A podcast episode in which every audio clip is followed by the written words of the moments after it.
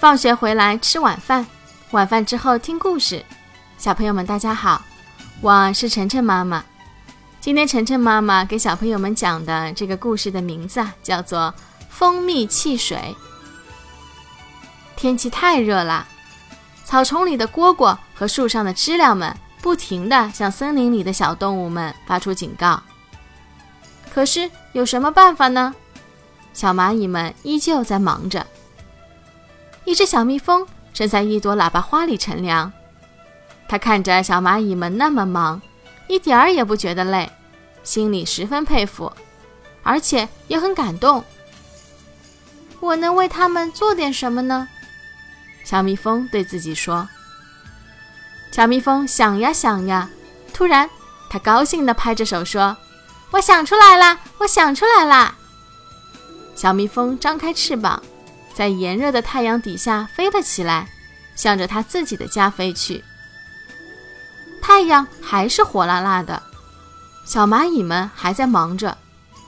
一群小蜜蜂远远地飞来了。小蜜蜂们都提着一个小罐子，它们落在小蚂蚁的身边。那只在喇叭花里乘凉的小蜜蜂，捧着一个小小的花骨朵；另一只小蜜蜂把罐子里的东西倒进了小花骨朵里。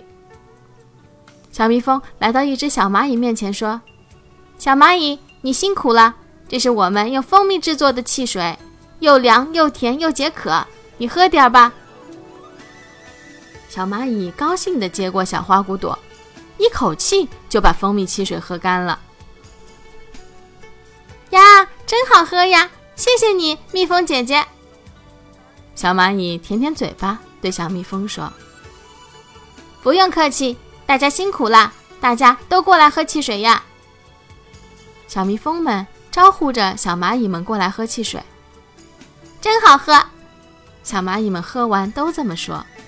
谢谢你们，你们真好。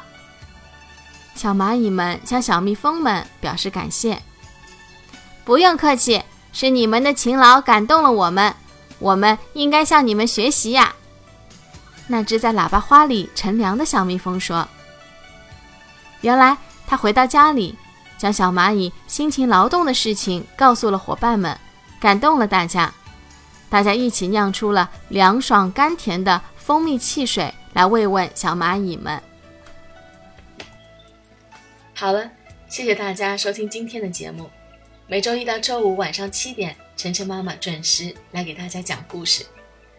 请订阅晨晨妈妈在喜马拉雅的频道，或者关注晨晨妈妈的公众号“上海 Nice Story”，也就是上海人加故事的英文单词组合。今天的节目就到这里了，再见。